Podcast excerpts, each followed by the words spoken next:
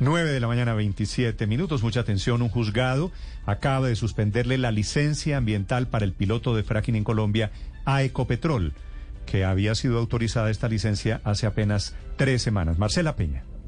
Néstor, mire, estamos hablando del juzgado primero administrativo oral del circuito judicial de Barranca Bermeja. Este es el resultado de una tutela interpuesta por las organizaciones Afro de Puerto Wilches Santander, el lugar en donde se iba a desarrollar, o bueno, se piensa desarrollar el primer piloto de fracking en Colombia, Calé, a cargo de Ecopetrol y de Móvil. Le leo algunas de las personas que estaban cooperando o coadyuvando, que es el término técnico, en esta tutela. Está, por ejemplo, Gustavo Petro, Roy Barreras, Iván Cepeda Castro, varios de los congresistas del pacto histórico y de las personas de la campaña.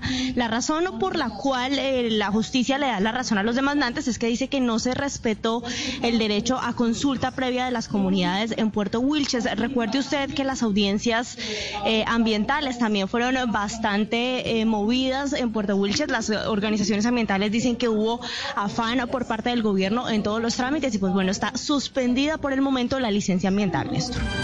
9 de la mañana, 28 minutos. Piedad Córdoba dice esta mañana que ya fue notificada por el Tribunal de Cundinamarca que condena al extinto Dacia a la presidencia de la República por las interceptaciones ilegales en su contra.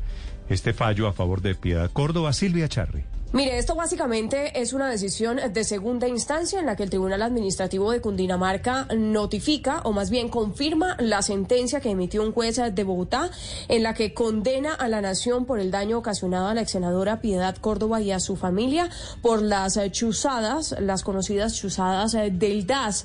Lo que dice la condena básicamente es que se vulneraron los derechos fundamentales a la intimidad, privacidad, honra y buen nombre como consecuencia de esas interceptaciones ilegales adelantadas en contra de Piedad eh, Córdoba. Y es que recordemos que lo que descubrió la justicia es que desde el Departamento Administrativo de la Presidencia se realizaban requerimientos al DAS relacionados con esas interceptaciones ilegales. La sala del tribunal dice que el Departamento Administrativo de la Presidencia y el DAS son efectivamente responsables de la vulneración de esos derechos de Piedad Córdoba y de su familia, por lo que además de ordenarle a esas entidades la reparación integral de las víctimas, confirma eh, que Víctor Manuel eh, Muñoz, como director del Departamento Administrativo de la Presidencia, debe realizar un acto de desagravio en el que ofrezca disculpas públicas por los daños causados a los demandantes.